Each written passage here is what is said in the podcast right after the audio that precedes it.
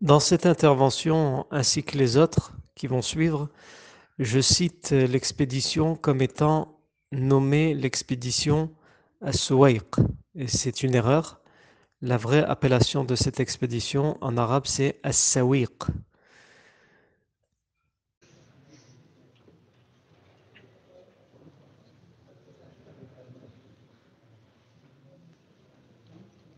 السلام عليكم ورحمة الله بسم الله الرحمن الرحيم إن الحمد لله نحمده ونستعينه ونستغفره ونعوذ بالله من شرور أنفسنا ومن سيئات أعمالنا من يهده الله فلا مضل له ومن يضلل فلا هادي له وأشهد أن لا إله إلا الله وحده لا شريك له وأشهد أن محمدا عبده ورسوله صلى الله عليه وآله وسلم يا أيها الذين آمنوا اتقوا الله حق تقاته ولا تموتن إلا وأنتم مسلمون يا أيها الناس اتقوا ربكم الذي خلقكم من نفس واحدة وخلق منها زوجها وبث منهما رجالا كثيرا ونساء واتقوا الله الذي تساءلون به والأرحام إن الله كان عليكم رقيبا. يا أيها الذين آمنوا اتقوا الله وقولوا قولا سديدا يصلح لكم أعمالكم ويغفر لكم ذنوبكم ومن يطع الله ورسوله فقد فاز فوزا عظيما.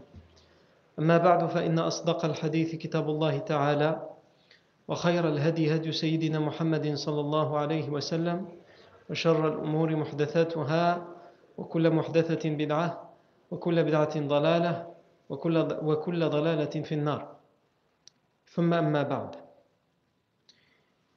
Nous sommes toujours dans la période, dans la vie du prophète Mohammed entre Badr et Uhud. Ces deux grandes batailles. La bataille, de, Badr et la bataille de Uhud. Et on a vu qu'entre les deux, il y a une année qui va s'écouler, mais cette année, elle est riche en événements, que ce soit des événements euh, tragiques, des dangers, ou même des événements heureux. Pour l'instant, on n'a pas encore eu vraiment le temps de voir les événements heureux. On n'y est pas encore. Peut-être qu'aujourd'hui, on va commencer. Pour l'instant, on a surtout vu les, menaces. Parmi ces menaces, on a expliqué que sept jours après que le professeur Hassan soit retourné à Médine, après la bataille de Badr, donc pendant le mois de Shawwal, de la bataille de, le, mois de Shawwal de la deuxième année de l'Égypte, il y a eu la menace de la tribu bédouine des Bani Sulaim. Les Bani Sulaim ont rassemblé une armée et ont voulu attaquer par surprise la ville de Madine al-Munawwar. Sauf que le professeur sallam, ses éclaireurs l'en ont informé. Et donc il a euh, pris les devants et il a tout de suite rassemblé une armée. Et il a surpris avant de se faire surprendre à un tel point que lorsque les Bani Sulaim ont vu arriver où ont su qu'arrivait sur eux une armée, l'armée pour eux, ils en ont entendu parler, qui avait vaincu trois fois plus nombreux qu'eux à Badr, alors qu'eux, ils étaient encore en train de préparer, et en plus, ils ne voulaient pas attaquer face à face, ils voulaient attaquer par surprise. Évidemment, quand ils ont entendu ça, ils ont fui. Et le professeur sallam et son armée sont restés là trois jours, et ils ont récupéré les 500 chameaux qu'ils ont laissés là, que les Bani Soleil ont laissés là, ainsi que leur, euh, leur esclave qui s'occupait des chameaux, que le prophète sallam a immédiatement libéré. Après les Bani Sulaym, il y a eu la tentative d'assassinat du prophète sallam, qui avait été fomentée, préparée, à la fois par Safwan ibn Umayyah et Umayr ibn Wahb al-Jumahi. Je rappelle, Umayr ibn Wahb al-Jumahi, c'était l'expert militaire de Quraysh, qui euh, à qui on avait dit au moment juste avant le début de la bataille de Badr, quand les deux armées se faisaient face, on lui a dit Uhruz lana al-qawm, va nous apprécier à peu près combien ils sont. Et il avait fait le tour et il avait dit ils sont 300, peut-être un peu plus, peut-être un peu moins. Et nous on sait, selon les versions, qu'ils étaient entre 314 et 317. Umayr ibn Wahb après le désastre de Badr, il a une discussion avec euh, Safwan ibn Umayya et personne avec eux. Et Umayr ibn al-Jumahi ainsi que Safwan parlent du désastre de Badr, de tout ce qu'ils ont perdu à Badr.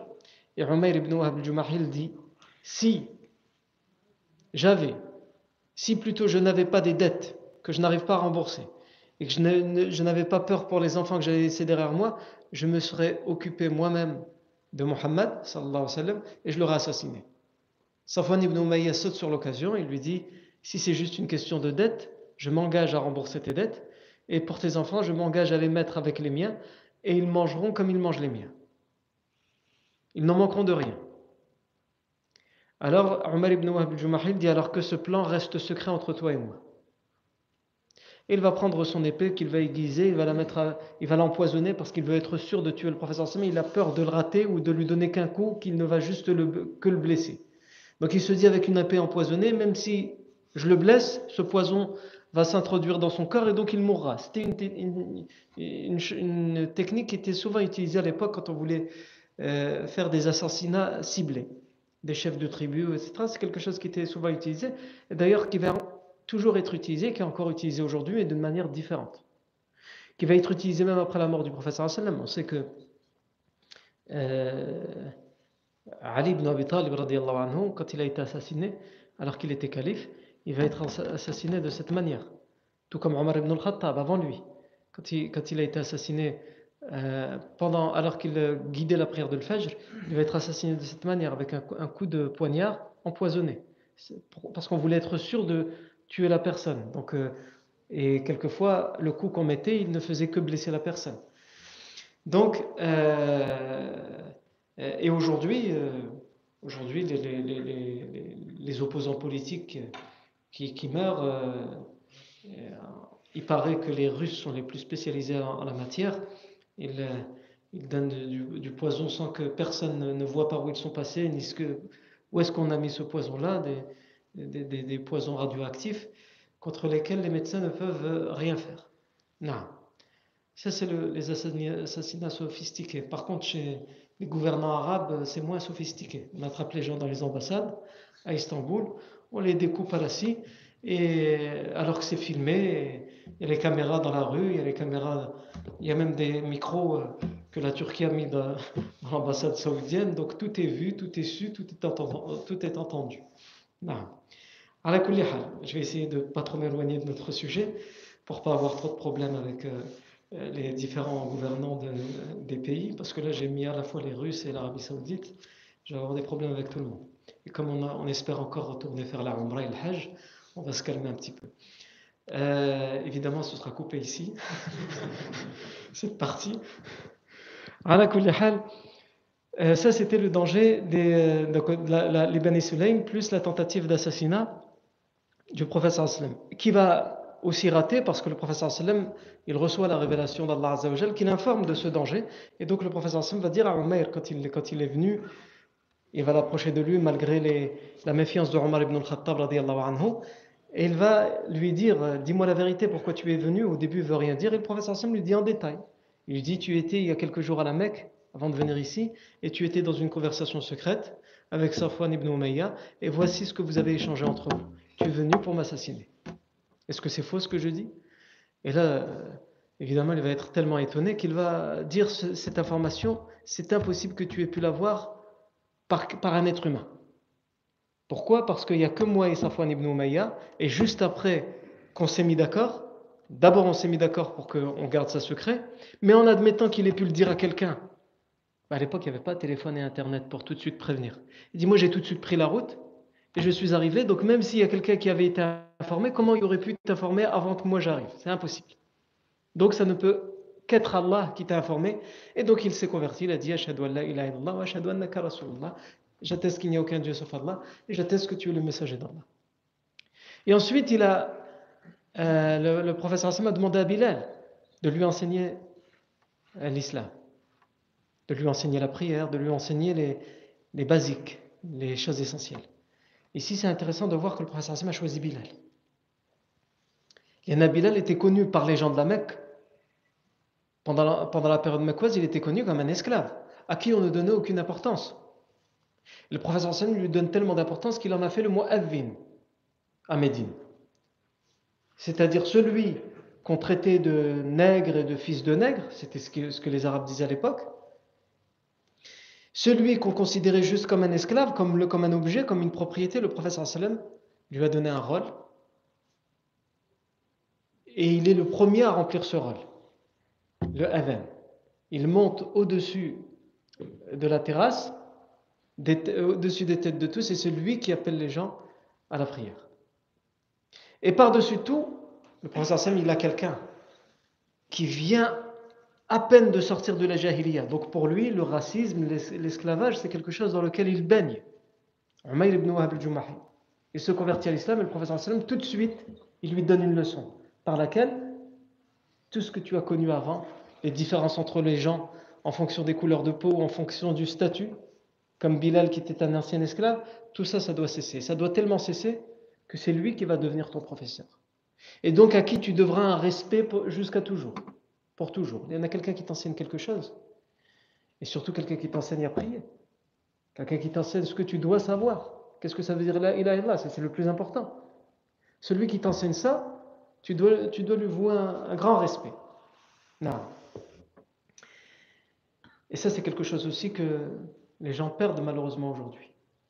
Le, euh, avec le changement, je ne sais pas si c'est le changement d'époque ou le changement d'éducation là, mais nous, nos anciens, nos parents, ils nous éduquaient quand on allait à l'école, peu importe cette école, pas, simplement l'imam, pas simplement l'école euh, musulmane, même quand on allait à, l'école primaire ou au collège ou au lycée, on ne pouvait pas revenir chez nous et dire ouais le professeur il m'a fait ça parce qu'il est raciste.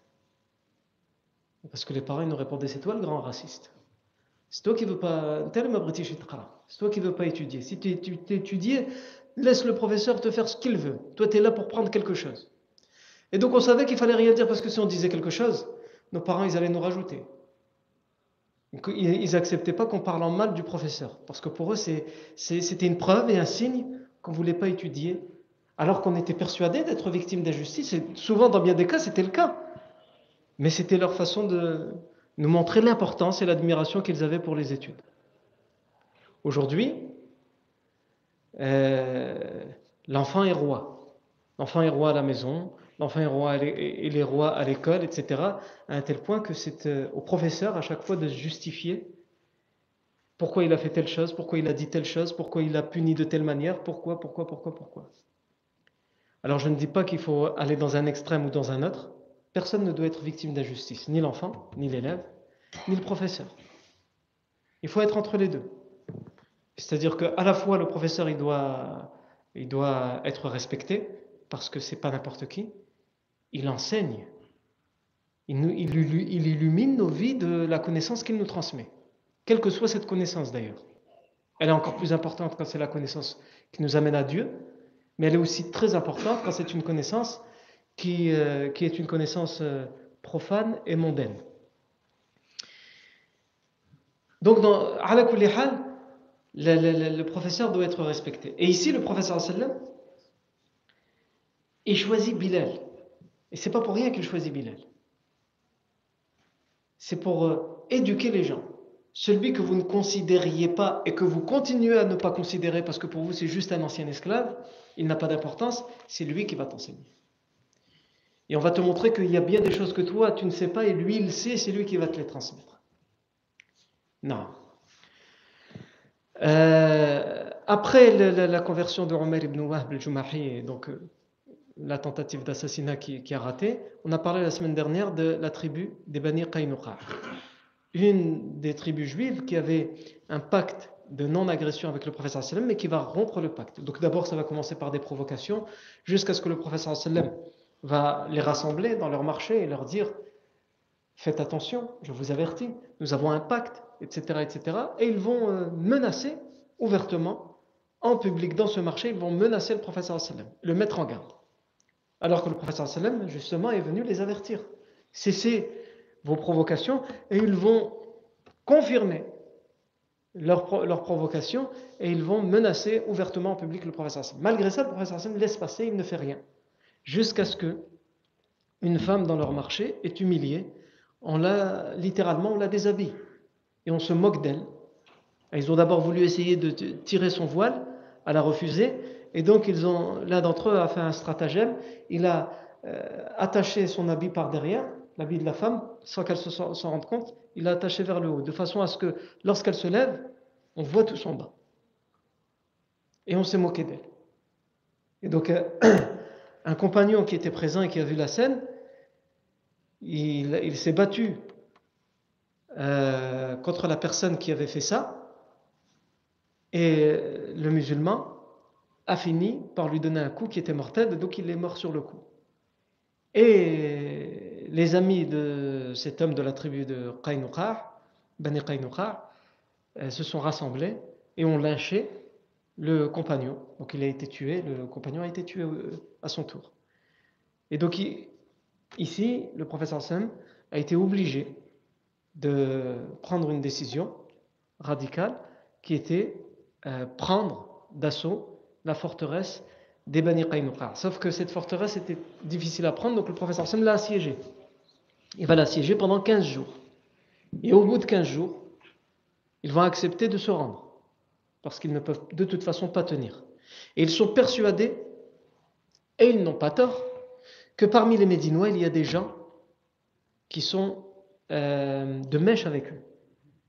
Nous, on le sait maintenant avec le recul.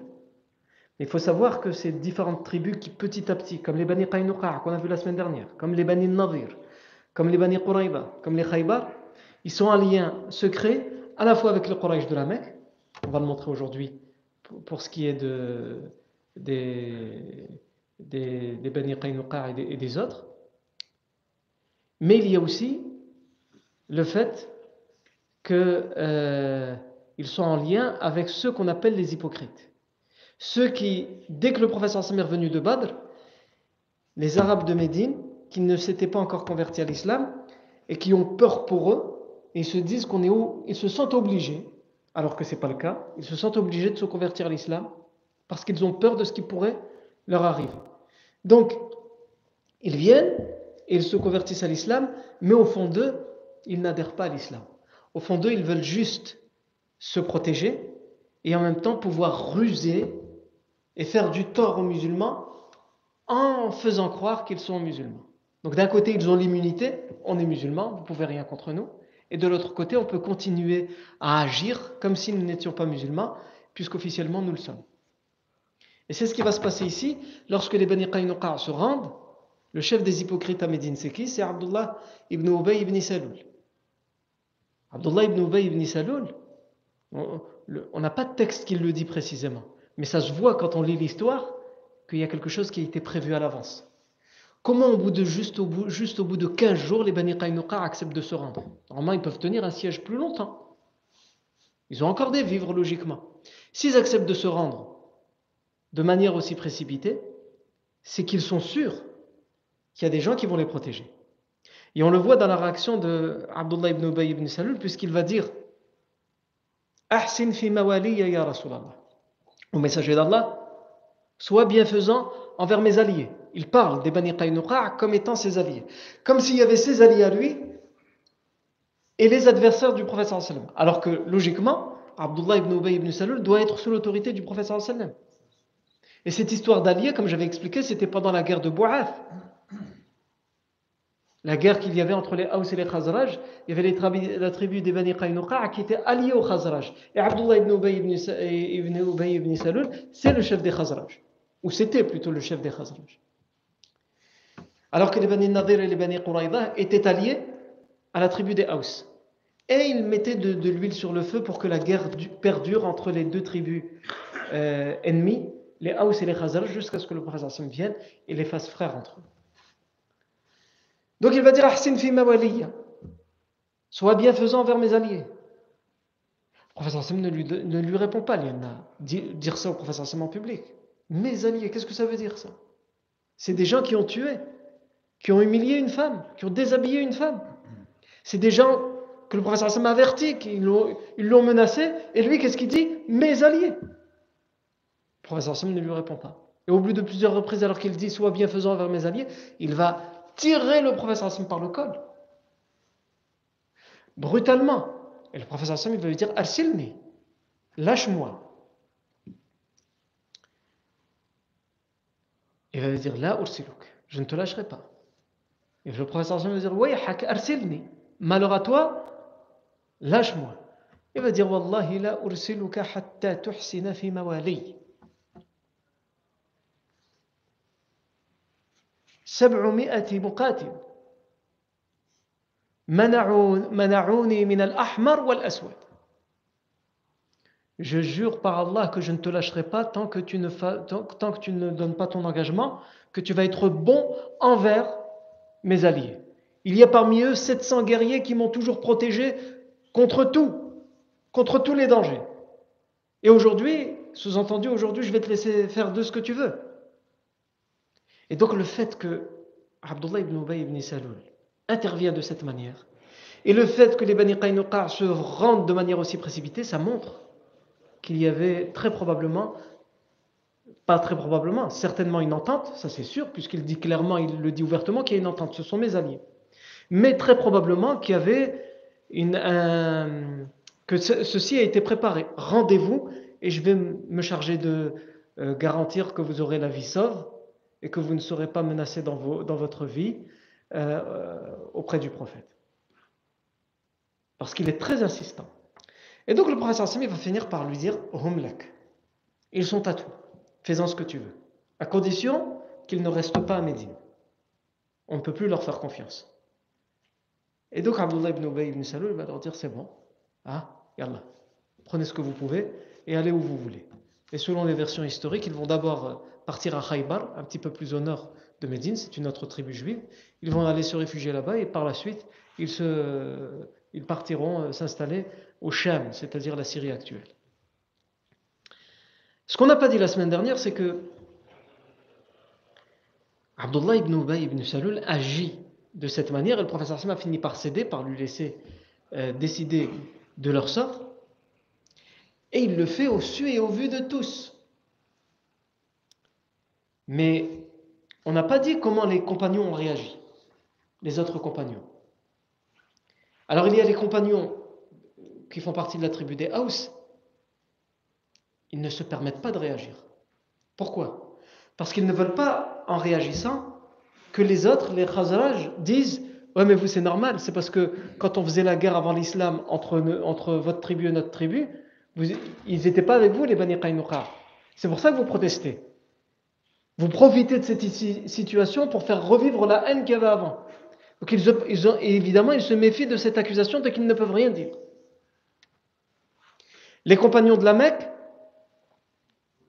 ils ont l'habitude, lorsque le professeur Sam décide quelque chose, ça fait des années qu'ils sont avec lui, de ne pas revenir dessus. Alors, c'est un compagnon des Khazraj qui va intervenir. Lequel? Ubad ibn Samit, radiallahu anhu. Ubad ibn Samit, radiallahu anhu, qui va vivre d'ailleurs un certain temps après le prophète Mohammed, sallallahu alayhi wa sallam, et qui, aujourd'hui, sa tombe, elle est connue, et il est enterré à, dans le cimetière de Masjid al-Aqsa, qui est d'ailleurs menacé par euh, l'État sioniste. Mais dans le cimetière, ou ce qui en reste de le Masjid al-Aqsa, si vous visitez ce cimetière un jour, vous verrez qu'il y a certes, euh, encore des tombes de certains compagnons qui sont morts dans cette ville, et parmi lesquels Ubada ibn al-Samit radiallahu anhu. Ubada ibn al-Samit, il va venir et il va dire « Atawalla Allah wa wal mu'minin » وأبرأ من حلف هؤلاء الأعداء وولايتهم Lui, il fait partie des Khazraj. Et donc lui aussi, il était lié par un pacte avec les Bani Qaynuqa. Et tout le monde a vu ce que Abdullah ibn Ubay ibn Salul a fait et a dit. Et donc lui, il vient et il dit, moi qui fais partie des Khazraj, des Bani Auf, eh bien moi je dis que je m'allie, je suis l'allié d'Allah, de son messager et des croyants. Et je me désavoue du pacte que nous avons fait avant avec ses ennemis, ainsi que le fait, d'être tenu à quelque engagement que ce soit avec eux. Et euh, à cette occasion, Allah Azzawajal a euh, révélé des versets dans le Surat al-Ma'id, dans lequel on nous dit « fi qulubihim maradun » يُسَارِعُونَ فِيهِمْ يَقُولُونَ نَخْشَى أَن تُصِيبَنَا دَائِرَةٌ Allah dit dans ce verset, en parlant de cet euh, événement, et tu vois ceux dont le cœur est malade, en parlant de qui Des hypocrites comme Abdullah ibn Ubay ibn Salam. fihim, se dépêcher à venir,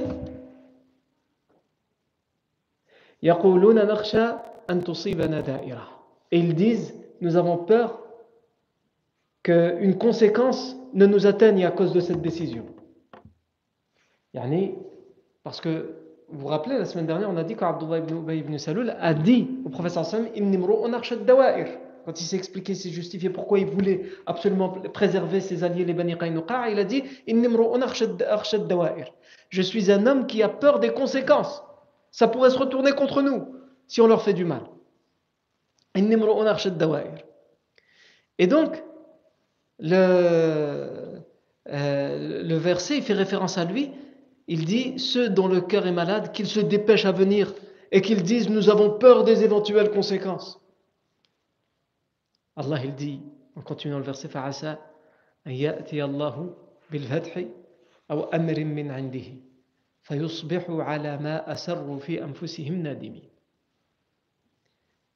Qu'en est-il Peut-être peut-être qu'Allah ramènera le triomphe, la victoire, ou il fera surgir un événement de sa part,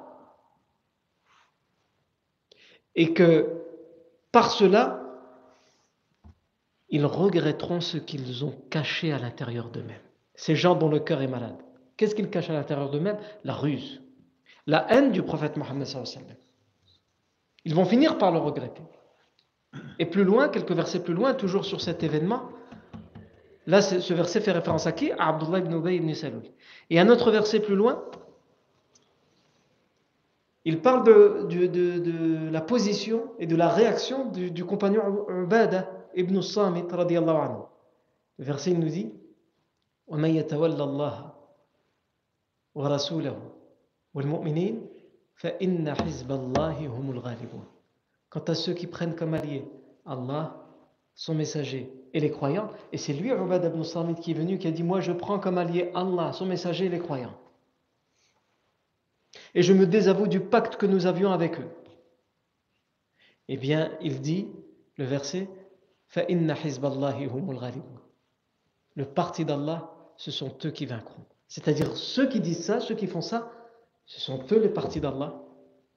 Et ce sont eux qui vaincront. Et ce qui est intéressant ici, c'est de voir, même si j'avais expliqué que ce récit, il est rapporté dans une chaîne de transmission qui n'est pas authentique. On l'avait expliqué, donc je ne reviens pas dessus. Mais dans le cas où cette, chaîne de transmission est authentique, ce qui est intéressant ici, c'est de voir la réaction de ce compagnon. C'est-à-dire que un bon leader, comme le prophète Mohammed il s'entoure aussi de euh, personnes autour de lui qui savent prendre des initiatives. Comme l'a très bien compris Ubad ibn Samit, il s'est dit quelqu'un de notre tribu a fait ça, il faut que ce soit quelqu'un de notre tribu qui lui réponde. Eh bien, moi, je vais le faire. Et il l'a fait aussi, sans aucun doute, Ubad ibn Samit, pour montrer au professeur sallam ne t'inquiète pas. Parce que le professeur sallam pouvait avoir un doute à ce moment-là. Est-ce qu'il n'y a que Abdullah ibn Ubay ibn Salul qui pense comme ça? Ou il y en a d'autres? Puisqu'à l'époque, le Abdullah ibn Ubay ibn Salul, il vient de se convertir à l'islam.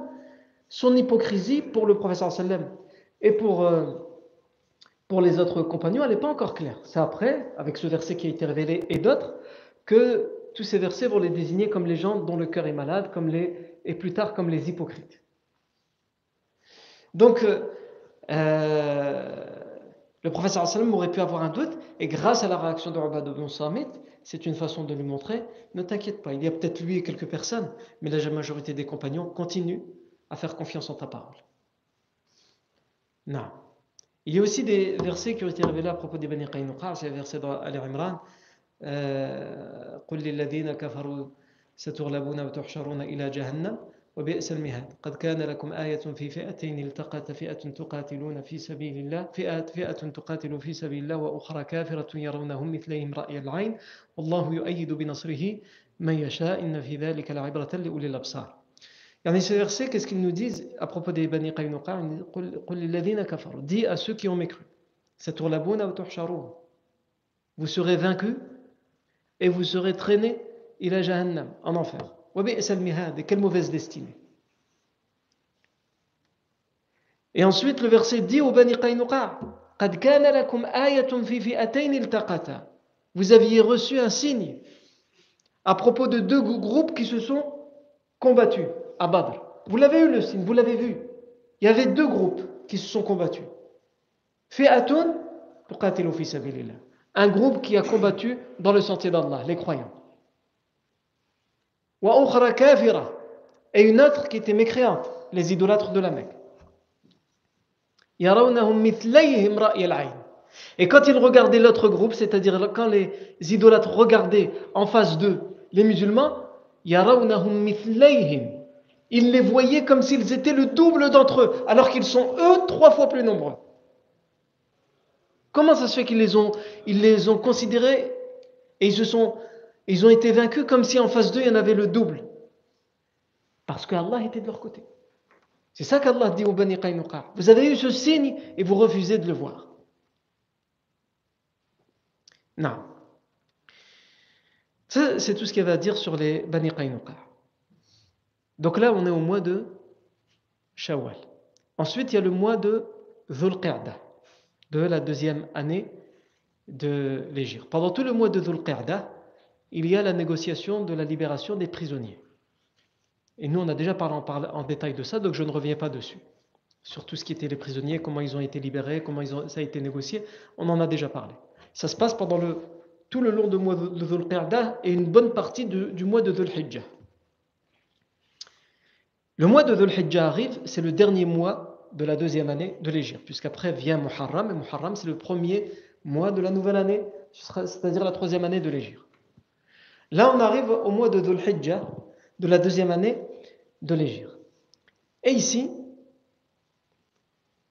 on se rappelle que Abu Sufyan avait fait un sermon. Quand il est revenu avec la caravane et qu'il a découvert les informations à Badr, c'est-à-dire que euh, il a découvert à Mecca les informations du, désastre de Badr, que tout le monde est mort, tous les notables sont morts, que ça a été un grand désastre. Il va prendre plusieurs décisions, parmi lesquelles la caravane avec laquelle il revient, dans laquelle il y a beaucoup de richesses, il la réserve pour financer la vengeance qui aura lieu à Uhud. La deuxième, il interdit la libération des, euh, la négociation de la libération des prisonniers. La troisième, il interdit la lamentation ou les processions, euh, les déambulations dans la rue et dans les, processions de deuil que les Arabes avaient l'habitude de faire à l'époque dans la Jahiliya quand ils avaient un mort. Et enfin, ça c'est une position de chef, de leader tribal, ce que les Arabes avaient l'habitude de faire à l'époque, il jure que tant qu'il ne se sera pas vengé, donc c'est sous les, il réfléchit pas aux conséquences de ce qu'il dit. S'il avait réfléchi aux conséquences, il aurait choisi de jurer autre chose. Mais là, il jure il dit Je jure que aucune eau de Janaba ne me touchera tant que je ne me suis pas vengé. C'est-à-dire, grosso modo, c'est une métaphore qu'il fait pour dire Je ne m'approcherai plus d'aucune femme, je ne ferai rien avec mes épouses, avec les femmes, tant que je ne me serai pas vengé contre les musulmans. Sauf que la vengeance, elle doit se préparer. Et il en a conscience parce qu'en plus de ça, il y a eu les Bani Sulaym. Donc vraiment, ils se disent, les musulmans, ils nous ont battus alors qu'on était trois fois plus nombreux. Ils viennent de battre les Bani Sulaym. Ils viennent d'expulser les Bani Qaynuqa. Donc ils savent qu'ils ne peuvent pas venir comme ça avec quelques combattants pas préparés. Il sait qu'il doit préparer minutieusement cette vengeance. Mais ça demande du temps. Et lui, il n'a pas le temps. Donc, il va dissocier deux choses. La grande vengeance, qui aura lieu un an plus tard à Uhud, et quelque chose qu'il va faire et qu'il va montrer aux gens pour dire voilà, maintenant, je suis plus tenu par mon sermon, je peux retourner auprès de mes épouses. Et donc, il va réfléchir à quelque chose de minimum qu'il puisse faire pour euh, enlever, entre guillemets, euh, amoindrir la honte par laquelle euh, a été atteinte la ville de la Mecque. Il va prendre avec lui une armée et il se dirige vers Médine en essayant de garder secrète cette armée le plus possible. Et ça va donner lieu à une expédition qu'on appelle euh, Razwatus l'expédition de Suwayq. Suwayq, c'est quoi? Suwayq, c'est quelque chose qu'on mange. À l'époque, qu'on mangeait qui était préparé avec des grains d'orge ou de blé qu'on faisait cuire, qu'on faisait aussi euh, mixer hein, qu'on réduisait en poudre et qu'on mélangeait avec euh, un peu de lait, du miel et du beurre fondu. Et on en, faisait des, genres de boules qui étaient très nourrissantes et qui pouvaient se conserver longtemps. Et l'armée de la Mecque va prendre principalement ça pour euh, se nourrir et pour nourrir les soldats. Parce que c'est quelque chose qui se conserve et qui est très nourrissant. Ce qu'on appelle Souaïq. Pourquoi on va l'appeler Razouat Souaïq Vous allez comprendre.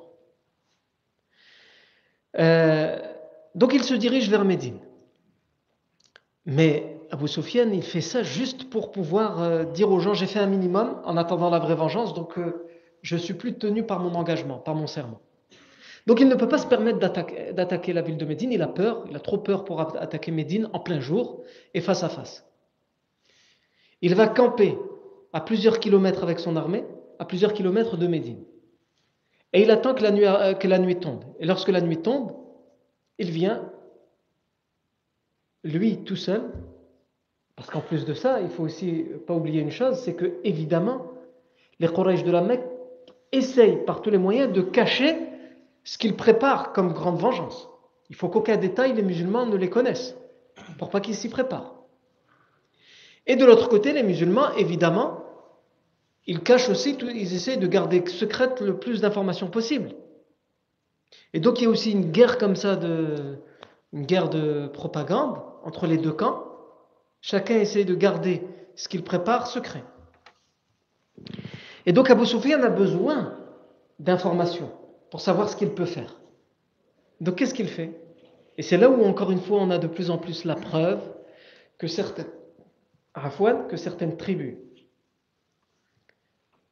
à Médine, comme les Bani Qaynuqa qui ont été euh, expulsés, et comme les Bani Nadir et les Bani Qurayza qui vont pas tarder à rompre le pacte avec le professeur on voit que ces, ces euh, tribus ont des liens, ils ont conservé des liens secrets avec Abu Sufyan et avec les, adversaires du professeur sallam, alors qu'ils ont signé un pacte dans lequel ils s'engagent à ce que tous les ennemis de Médine, des Médinois, deviennent leurs ennemis.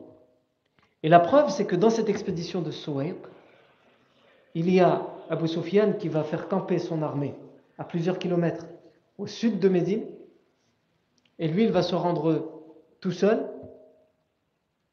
Chez qui? Chez la tribu des Bani Nadir. La tribu juive de Bani Nadir. Qui n'a, à ce moment-là, pas ouvertement euh, rompu le pacte. Et pourquoi je choisit de venir chez eux? Ça veut dire qu'il sait qu'il peut se permettre. Comment vont réagir les Bani Nadir? Il va d'abord se rendre auprès du rabbin Huyay ibn Akhtab. Huyay ibn Akhtab, qui va devenir un, ennemi du prophète Sam par la suite, mais pour l'instant, officiellement, il est, lié par un pacte avec le prophète Sam. Il se rend chez Huyay ibn Akhtab, il frappe à sa porte, mais il refuse de lui ouvrir. Pourquoi? Parce qu'il lui dit écoute, euh, on s'entend, tout ce que tu veux, mais je ne peux pas t'accueillir chez moi tu es officiellement un ennemi du, prophète, Mohammed un ennemi de Médine, qu'est-ce qu'on va dire de moi? Et en plus, les Bani Qaynuqa viennent d'être expulsés. On va, aussi nous expulser, donc je ne peux pas prendre, je ne peux pas t'ouvrir la porte. Et lui, Abu Sufyan, il voulait que quelqu'un lui ouvre la porte, pour pouvoir dire, je suis arrivé jusqu'à Médine. Je suis rentré chez quelqu'un à Médine. Et donc, il s'apprête à repartir, il va réfléchir, il va penser à quelqu'un d'autre chez les Bani Nadir il va penser à un leader, un chef chez les Bani Nadir, dans la tribu juive des Bani Nadir, c'est Salam ibn Mishkam. Salam ibn Mishkam, c'était celui qu'on appelait Sahibul Kanz. C'était celui qui gardait les trésors des Bani Nadir. Et là, il va, aller chez lui, il va frapper à sa porte. Et Salam ibn Mishkam, il va lui dire Marhaban, entre. Et il va lui verser le vin. Ils vont boire ensemble, ils vont manger ensemble, il va lui faire preuve d'hospitalité. Donc lui ne va pas refuser de l'accueillir. Et surtout, il va lui donner toutes les informations dont il a besoin. Il va lui dire qu'est-ce qu'ils font, qu'est-ce qu'ils préparent, etc. Et il va lui dire euh, Est-ce qu'il y a euh, quelque chose qui est mal protégé à Médine, mal surveillé, que je peux attaquer par surprise Parce qu'il faut que je revienne auprès des miens à la Mecque en disant J'ai fait quelque chose. Et Salam ibn Mishkan, il va lui dire Va à tel endroit, tu trouveras là-bas euh, les, palmiers, les champs de palmiers de date de la plupart des Médinois, et ils sont très mal surveillés. Donc tu peux saccager là-bas les palmiers, ni vu ni connu. Tu pourras au moins gagner ça. Abu Sufyan retourne auprès de son armée et il se rend directement de nuit dans ses champs. Il les fait tous brûler. Il fait brûler les palmiers et surtout, il, euh, il trouve là-bas deux compagnons qui gardent les champs. Il ne fait pas de quartier. Il ne les fait, pas prisonniers. Il ordonne immédiatement à ce qu'on exécute ces deux compagnons. Et les deux compagnons sont tués par l'armée d'Abu. Et immédiatement, Abu Sufyan, il dit quand le jour va se lever, évidemment la ville de Médine va, être mise au courant de ce qui s'est passé ici. Donc vite, rentrons à la Mecque. Avant qu'il nous rattrape. Que, les mots soient clairs. C'est une fuite. C'est une attaque de lâche et ensuite il fuit. Et pendant leur fuite, c'est une armée qui doit fuir. C'est pas comme une seule personne. Une seule personne, ils peuvent se dépêcher. Une armée, c'est difficile de faire fuir une armée. Donc ils vont essayer de laisser le plus possible de choses qui sont trop lourdes. Et donc ils vont laisser des, sacs. Ils vont laisser sur leur route beaucoup de sacs dans lesquels il y a quoi? Il y a fameux, les fameuses euh, boulettes qu'ils ont préparées, qui sont nourrissantes, avec les grains de blé et grains d'orge, ils vont les laisser en, route, parce que c'est trop lourd à transporter pour les montures. Et donc le professeur sallam, lorsqu'il se, lève, le matin, il est informé qu'Abu Sufyan s'est rendu dans la tribu des Bani Nadir. La tribu des Bani Nadir, c'est à Médine. C'est entre Koba et Médine, au sud de Médine. Donc il s'est rendu chez des gens qui ont un pacte avec lui. Et qu'il aurait, ça le professeur Sam n'a pas encore confirmation, il va l'avoir plus tard, comme on va l'expliquer, par un poème dans lequel va se vanter Abu dans lequel il va dire qu'il a été abreuvé, il a été nourri à Médine sans que personne ne, s'en rende compte. Il va s'en vanter, c'est une, guerre, une propagande. Il va s'en vanter à travers les poèmes.